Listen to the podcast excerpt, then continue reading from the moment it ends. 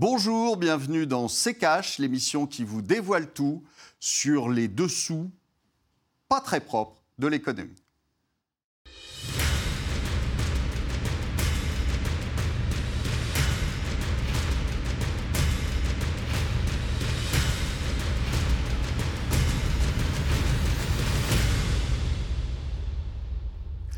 Bonjour, aujourd'hui nous vous parlons des taux négatifs, des taux d'intérêt négatifs. Bonjour Esther. Bonjour Olivier, bonjour à tous. C'est parti pour un nouvel épisode de Cash consacré cette fois au boom des taux d'intérêt négatifs. Remboursez moins que ce que l'on a emprunté, cela donne envie et c'est ce qui se passe en ce moment pour certains États de l'UE. En juin dernier, pour la première fois de son histoire, le taux d'emprunt à 10 ans de la France est passé sous la barre des 0%. La baisse de ces taux d'intérêt devrait permettre à l'Hexagone d'économiser 400 millions d'euros sur le coût de financement euh, de l'État en 2019. Ce sont les estimations de la Cour des comptes. Olivier, ces taux d'intérêt négatifs, c'est euh, une aubaine ou un piège? Une énorme bêtise. Quelque chose qui n'aurait jamais dû arriver. C'est-à-dire qu'aujourd'hui, euh, on a 17 000 milliards dans le monde euh, de taux négatifs euh, qui sont passés en taux négatifs, et ce qui est assez logique d'ailleurs, puisque vous pouvez le prévoir. puisque le, modèle économique global aujourd'hui est un modèle de consommation et que comme les revenus n'augmentent pas nulle part dans le monde quasiment, eh bien, euh, il faut bien quelque chose pour pouvoir continuer à consommer. Ce mhm. quelque chose, c'est de la dette. Donc, on met de la dette à tort et à travers. Ce qui veut dire que quand vous avez un tel stock de dette euh, comme celui qu'on a aujourd'hui, partout dans le monde, eh bien, vous ne pouvez pas laisser monter les taux d'intérêt. Donc, au mieux, vous pouvez les laisser à zéro. Et euh, si, si affinité, vous pouvez les, les, les mettre en négatif. Pourquoi les gens vont jusqu'à acheter des obligations en taux négatif, tout simplement parce que ça représente un coffre, c'est-à-dire qu'ils payent la sécurité. Alors quelquefois, ils payent la sécurité dans des pays où on peut se poser la question de, la réelle sécurité euh, qu'ils ont à placer leur argent. Quand on voit qu'on a euh, euh, récemment des taux espagnols qui étaient à 0,5%, un pays qui est quand même pas très très loin de la faillite. La Grèce, c'est pareil, on avait des taux qui étaient à 2%, alors que en même temps, aux États-Unis, les taux à 10 ans étaient aussi à 2%. Ça veut dire qu'on price le risque grec au même prix que le risque américain. Ça veut dire que c'est fiable quand même assez illogique. Ça veut dire qu'en gros, c'est fiable pour un investisseur. Ben c'est qu'il pense que c'est fiable. Mais aujourd'hui, je, suis désolé, mais à, 2%, moi, je n'achète pas de la dette grecque.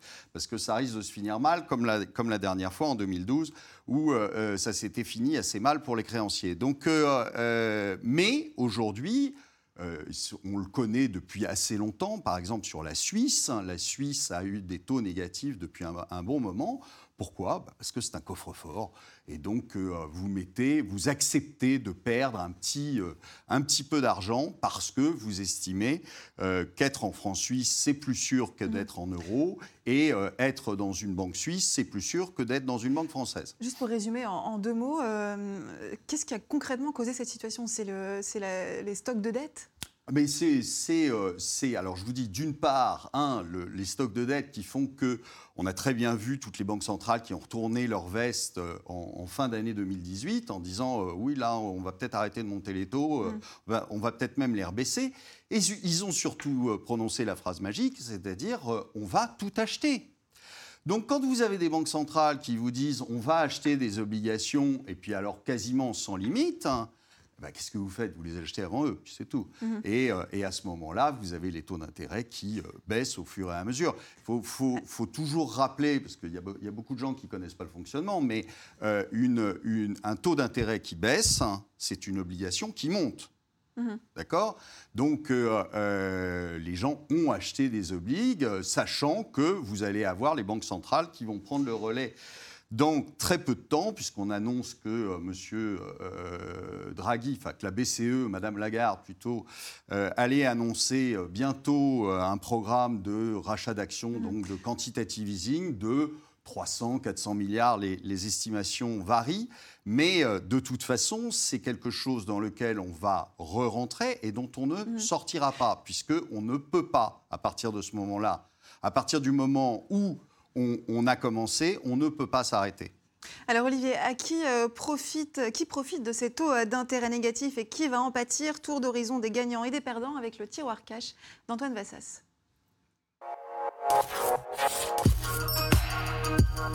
Depuis juin dernier, l'État français emprunte sur les marchés à taux négatifs. Il gagne de l'argent en empruntant. C'est plutôt une bonne affaire pour lui, il pourrait économiser 400 millions d'euros en 2019 et jusqu'à 4 milliards d'euros d'ici l'année prochaine sur son budget si les taux se maintiennent à ce niveau. Youpi et pas de raison que seul l'État en profite, car les ménages pourraient aussi en tirer parti. Des emprunts moins chers, parfois renégociables grâce au taux directeur, même si en France il est interdit de prêter de l'argent à un taux inférieur à zéro, contrairement à certains de nos voisins européens. C'est en effet plus rentable pour les banques de prêter à des taux bas plutôt que de placer leur argent à la BCE. C'est d'ailleurs toute la stratégie de la Banque Centrale Européenne. Baisser les taux pousse les banques à prêter et permet de restimuler l'économie, car stocker revient pour elles à perdre de l'argent le taux de dépôt fixé par la BCE étant à moins 0,40, une banque qui stocke 100 euros par exemple ne récupère que 99,6 euros.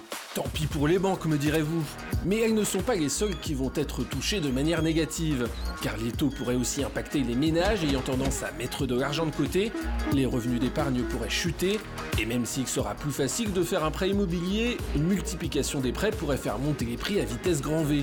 Au final, il y a des perdants et des gagnants de cette situation, mais attention, il ne faut pas perdre de vue que les taux négatifs sont surtout l'indicateur d'une forte dégradation de l'économie. Alors Olivier il n'y aura aucun gagnant. Euh, ne croyez pas que vous allez, euh, vous allez vous acheter votre appartement et qu'en plus la banque va vous donner de l'argent. C'est faux. Euh, elle se rattrapera sur autre chose. Elle se rattrapera sur l'assurance, par exemple, en, multipliant le taux de, l'assurance par 3 ou par 4. Et résultat, vous paierez de toute façon un, intérêt, que ce soit par l'assurance ou par la banque. C'est pareil.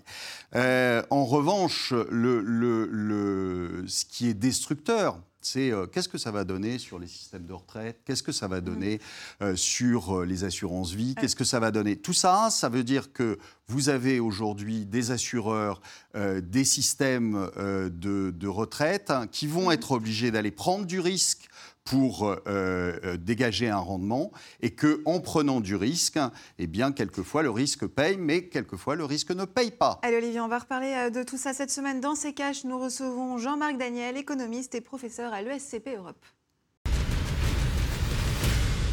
Bonjour Jean-Marc Daniel. Bonjour. Merci d'avoir accepté notre invitation. Bienvenue dans C'est Cash. Alors précédemment, euh, Olivier nous disait que les, ces taux négatifs étaient un piège, une aberration, hein, plus précisément euh, pour reprendre les mots d'Olivier. Vous, quel est votre avis? Oui, je le rejoins dans le qualificatif d'aberration. C'est mhm. une aberration. Alors on peut considérer que ça correspondait à une nécessité dans l'urgence à un certain moment, avec euh, derrière la pensée de tous les gens qui ont constitué cette pratique de rétablir les effets positifs, si tant est qu'il y en ait, de l'inflation. C'est-à-dire que les taux d'intérêt négatifs, on les a connus non pas de façon nominale, mais de façon réelle. La destruction de l'épargne, on l'a déjà connue au travers de l'inflation. Et ça avait permis de désendetter les États. Et donc, euh, il y a une volonté des dirigeants des pays occidentaux de retrouver euh, les bienfaits de l'inflation dans une phase où la dette publique est devenue un véritable danger et un véritable problème. Mhm. Sauf que euh, ça va au-delà de ce qu'est l'inflation. C'est-à-dire que là, il y a une véritable destruction de la notion même de temps. Et donc, euh, tout le monde est désorienté. D'autant plus que, alors là, je m'appuie en plus sur euh, un personnage colossal qui est Thomas Piketty, qui nous explique que normalement, le taux d'intérêt doit être égal au taux de croissance. Et qu'un des problèmes mhm. de l'économie, c'est que les taux d'intérêt sont supérieurs au taux de croissance. Alors là, je pense que son livre aurait besoin d'être actualisé parce que les taux d'intérêt ne sont pas supérieurs au taux de croissance. Mais l'idée que les taux d'intérêt devaient être égaux au taux de croissance en valeur est une idée qui est assez bien partagée par la plupart des économistes et c'est pas ce que nous vivons. Quelle est euh, concrètement l'ampleur du phénomène?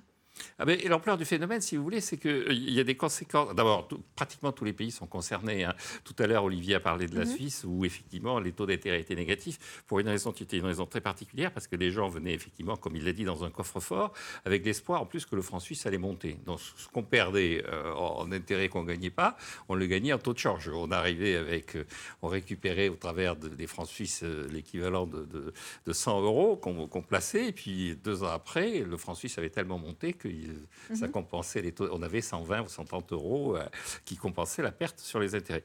Là, maintenant, tout le monde fait des taux d'intérêt négatifs. Donc, il n'y a aucun lieu où on puisse, d'une certaine façon, euh, euh, isoler, considérer qu'il y a une sorte de pratique qui fait que le taux de change va monter. Il n'y a, a, aucun lieu qui soit aberrant par rapport, qui soit original par rapport au reste de la planète économique et financière. Donc, tout le monde a des taux d'intérêt négatifs. Donc, le véritable problème, c'est que l'épargnant, partout, est, coincé. On en arrive à cette situation où, avec un taux d'intérêt à 0,75% sur le livret A, on peut considérer que c'est une bonne affaire, qu'on a préservé un peu son épargne. Olivier, euh, l'épargnant est coincé? Alors, l'épargnant est coincé. Euh, euh, vous savez ce qui s'est passé au Japon, puisque au Japon, ça fait un moment que les taux sont, négatifs. Hein. Euh, au Japon, euh, il y a eu une, multiplication euh, des ventes de coffres forts et les gens ont retiré leur épargne et l'ont mis dans un coffre chez eux. Ça, permettait de ne pas subir des, taux négatifs. Les taux négatifs, ça, a plein de conséquences qui sont épouvantables. D'abord, ça, donne des mauvaises allocations d'actifs. Hein. vous, vous, vous vous vous permettez des choses que vous ne vous seriez pas permises si euh, euh, il y avait un taux euh, réel. Et, donc, on sait très bien que ça ne fonctionne pas. En plus, l'idée qui a eu un moment, c'était de se dire si les banques, si les banques ne vont pas déposer à la banque centrale parce qu'elles vont récupérer moins que ce qu'elles déposent, eh bien, elles vont prêter à l'économie. Mais c'est faux ça ne leur fait pas prêter à l'économie pour autant. Et ça, on l'a vu dans des pays qui pratiquent depuis longtemps euh, les, taux négatifs. Donc, euh, euh, à chaque fois, on essaie de courir derrière quelque chose où, dont on sait pertinemment que ça ne fonctionne pas. Mm. Voilà, puisqu'on a un exemple fameux euh, qui est le Japon. Et donc, on a euh, ça sur 25 ans. On sait que ça ne fonctionne pas. On sait que ça ne fait pas prêter de l'argent. les banques préfèrent aller jouer sur les marchés. C'est beaucoup plus drôle. Euh, et donc, voilà. Maintenant, c'est une situation, ce que je vous disais, qui va perdurer. Parce que le stock de dette est tel, aujourd'hui, qu'ils euh, ne laisseront jamais remonter les taux.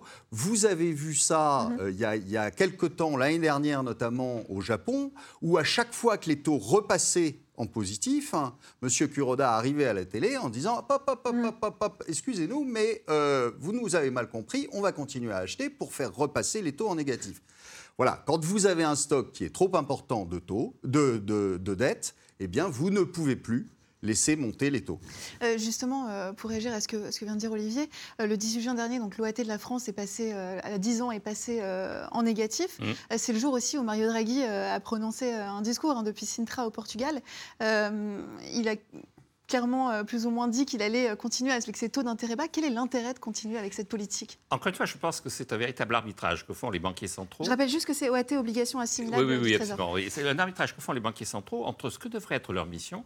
On les a rendus indépendants pour euh, répondre aux attentes, aux exigences de l'économie et par-delà de la population. Mm. Or, ils font une politique qui est au service de l'État. Alors on pourrait considérer que servir l'État, c'est aussi servir la population. Or là, on est véritablement dans une situation où les intérêts de l'État ne sont pas les intérêts de l'ensemble de la population. C'est-à-dire, comme d'ailleurs dans la période d'inflation, si on avait rendu les banques centrales indépendantes, c'était pour qu'elles luttent véritablement contre l'inflation, parce que tout le monde avait conscience que le bénéficiaire de l'inflation, c'était l'État, et la victime de l'inflation, c'était le citoyen, plus particulièrement l'épargnant. Alors on commençait par dire, vous savez, l'épargnant, c'est un rentier. Donc, à partir du moment où c'est un rentier, on peut le tuer, l'euthanasier, comme on dit. Voilà. Donc, on tue le rentier, mais c'est une valeur saine, c'est un réflexe assez sain. Or, c'est en réalité euh, catastrophique, parce que justement, la capacité de la société à se définir un avenir, c'est d'avoir de l'épargne pour la projeter dans le futur au travers d'un investissement mm-hmm. que finance cette épargne. Donc là, il y a véritablement pour moi une opposition qui est une opposition quasiment de principe démocratique. C'est-à-dire l'État spolie sa population sans faire l'effort qu'il devrait faire pour redresser la barre. Au départ, à la limite, on peut dire, je la Banque centrale dit d'accord, je vous donne un peu de temps, pendant un certain temps, la, dette ne va pas vous coûter cher, et à ce moment-là, vous allez faire des efforts. C'est ce qu'ont fait les Allemands, c'est ce qu'ont fait les Néerlandais, c'est ce qu'ont fait un certain nombre des pays d'Europe du Nord. Mais on voit bien que la France, ce n'est pas le cas, et surtout les États-Unis.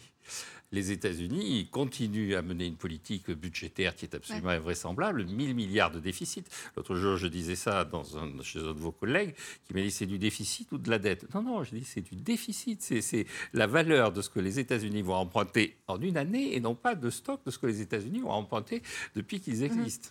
Alors, euh, Olivier Jean-Marc je voudrais qu'on s'intéresse à ce chiffre. Selon les estimations de la Banque de France, la dette euh, des sociétés privées non financières et des ménages a représenté en France 133,2% du PIB au premier trimestre de l'année contre 128,6% l'année dernière.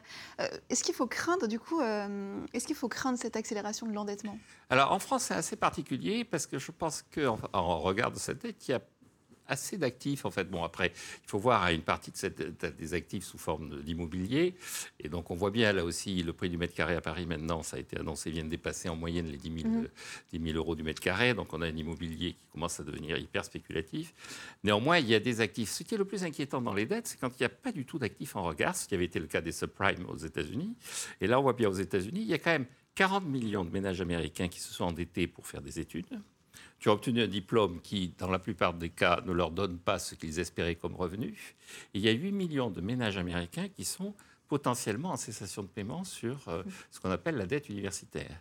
Et donc là, on a laissé s'endetter ces gens-là parce que les taux d'intérêt étaient très bas et parce qu'on leur a dit si vous avez un diplôme, euh, alors pas de Harvard, c'est assez protégé, mais d'une université moyenne du Minnesota, vous aurez toujours les moyens de rembourser. Sauf que le diplôme de l'université moyenne du Minnesota, ça ne permet pas d'avoir un emploi à la hauteur de ce qu'ils espéraient. Et donc je pense que derrière la dette, il y a des poches de dette qui sont très inquiétantes, et ces poches de dette vont finir par exploser à la, à la figure de l'économie. Dernière remarque que je ferai sur la hausse des taux, si on applique la règle taux d'intérêt égale taux de croissance, ça ne va pas remonter énormément parce que le taux de croissance potentiel de long terme des économies occidentales n'est pas très élevé. Quand les États-Unis empruntent à 30 ans à 3%, je pense que c'est le taux de croissance de long terme sur les 30 ans qui viennent des États-Unis. Olivier, un mot euh, sur euh, l'accélération euh, de cet endettement? Oui, parce que ce qu'il faut bien rappeler, parce que tout le monde se, balance là des, taux négatifs, ça fait rêver beaucoup de gens, mais euh, les prêts étudiants aux États-Unis, ce n'est pas des taux à zéro ou, négatifs, c'est des taux qui sont entre 6 et 8 Assez élevé, sur, euh, sur les cartes de crédit, dont ils abusent euh, largement, puisqu'ils ont tous 5, 6, 7 cartes de crédit sur lesquelles ils font des découvertes, là, le taux est à 15% c'est pas du tout la même chose. Et donc, quand vous avez une dette qui croît comme jamais, Aujourd'hui, les, Américains ont dépassé, sur la dette immobilière, ils ont dépassé 2007, c'est-à-dire ils sont à 9 400 milliards, je crois. Euh, ils sont à 13 900 milliards en tout sur, euh, euh, leur, endettement, donc endettement des ménages. Et ça, ça veut dire que c'est des, des 13 900 milliards sur lesquels il y a un taux d'intérêt, et pas négatif, et pas à zéro. C'est des taux d'intérêt qui donc vont en moyenne tourner autour de 12-13 C'est énorme. Donc il faut les rembourser. Donc ça pèse évidemment sur les revenus, ce qui fait que euh, le, taux de croissance en est euh, euh, bien, bien réduit. Jean-Marc Daniel Olivier, est-ce que l'on pourrait imaginer l'arrivée de taux négatifs pour les, pour les particuliers, comme par exemple la banque au Danemark qui propose des prêts immobiliers à 10 ans avec un taux négatif? Il y, a, la vieille sagesse populaire qui a été incarnée par le Code civil. Ce que rappelait votre euh, reportage, c'est qu'on n'a pas le droit de rembourser moins que ce qu'on a emprunté. Est-ce qu'on pourrait. Euh, Alors, on, pourrait envisager ça. Pourquoi Danemark, ils le font? euh, On pourrait envisager ça, mais je pense que là aussi, il y aurait d'abord une aberration intellectuelle. Et puis, il y a un moment où les banques, quand même, vont commencer à rechigner. Parce que ce qu'elles ne gagnent pas en prêtant, elles sont obligées de le gagner d'une autre façon. Donc les banques, elles ont trois stratégies complémentaires. La première, c'est de baisser considérablement leurs effectifs. Elles sont toutes parties dans une stratégie de réduction drastique des effectifs.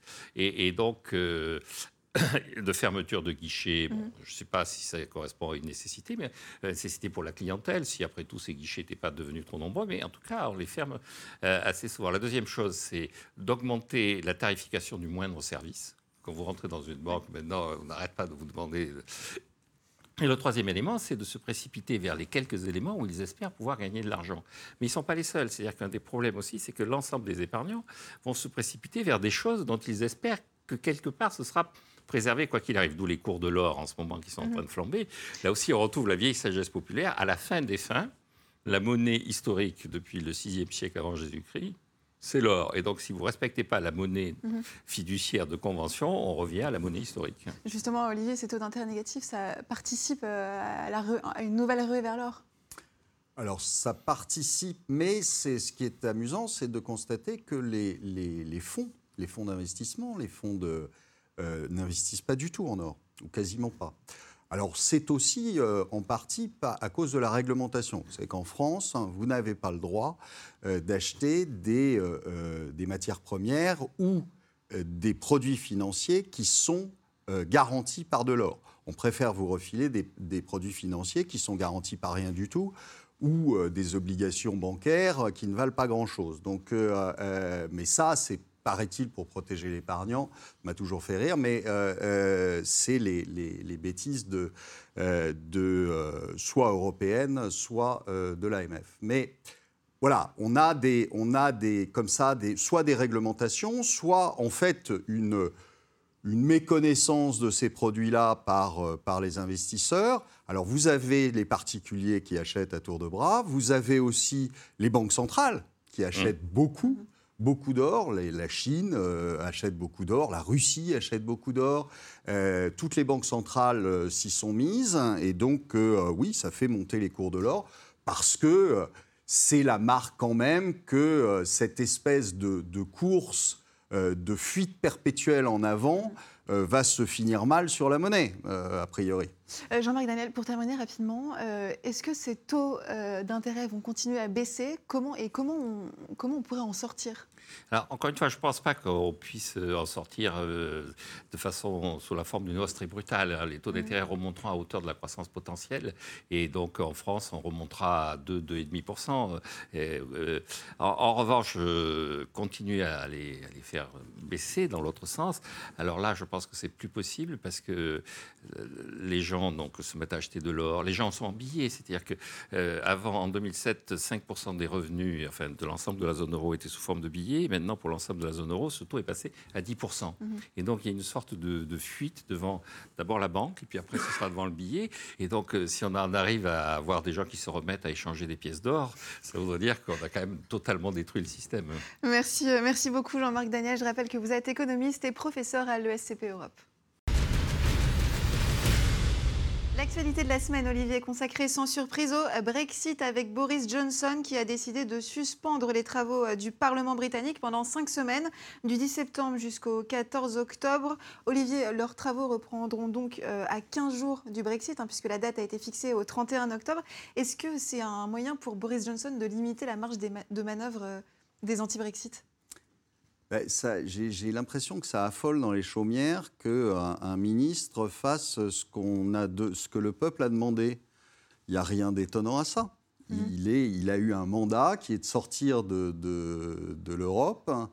Euh, il le fait. Bon, bah, euh, là, en effet, il a fait ce qu'il fallait pour ne pour pas avoir de, bâton dans les roues de, euh, des députés. Euh, il fait le boulot. Quoi. Bruno Le Maire a conseillé euh, cette semaine aux entreprises de se préparer à un no deal. On y croit de plus en plus à ce no deal? Ah, c'est euh, une, une possibilité, oui. C'est une possibilité. Maintenant, les conseils de Bruno Le Maire, je ne dirais pas qu'on peut s'asseoir dessus, mais c'est tout comme. Merci Olivier. On passe tout de suite au débrief des commentaires. La semaine dernière, notre émission a été consacrée au CETA, au traité de libre-échange entre l'UE et le Canada. Vous avez été nombreux à réagir parmi les commentaires. Sélectionnez celui de Christophe André. Les circuits courts, c'est la seule politique sensée contre la, mondialisation et véritablement écologique. C'est une, certitude. Euh, je vous ai dit euh, au moment de l'émission sur le CETA que je ne voyais pas très bien l'intérêt d'aller chercher des vaches à 5000 km d'ici. Euh, euh, c'est une certitude. Il faudrait que les pays, euh, je l'ai dit plusieurs fois, il faudrait que les pays cherchent à fonctionner de façon quasi autonome. Alors je sais que c'est pas possible, c'est pas possible d'abord pour tous les pays, mais cessons avec cette espèce de spécialisation des pays, que du tertiaire, que du parce que on, va dans le mur avec ce genre de raisonnement. Et alors, il est évident, euh, même si M. Macron dit le contraire, il est évident que quand vous allez chercher une vache à 5000 km, eh bien, écologiquement, c'est quand même moins intelligent que de la chercher à côté. Alors, il y a justement euh, Carmilia qui conseille il y a des étiquettes sur la provenance des produits. Si la viande vient du Canada, il suffit de ne pas l'acheter et d'aller voir un boucher local. C'est une solution. C'est vrai qu'on euh, on a les cartes en main, même si euh, les gens ne pensent pas que leur action soit suffisante. hein. C'est en effet insuffisant, mais d'un autre côté, si tout le monde euh, fait, euh, agit de cette manière-là, euh, ça va se tarir de lui-même, le flux. On termine avec le commentaire d'MP. La viande du Canada est, certainement très bonne, mais ce ne sera pas celle-là qui traversera l'Atlantique, car trop cher. Ils veulent acheter au meilleur marché et en masse pour éliminer les éleveurs français.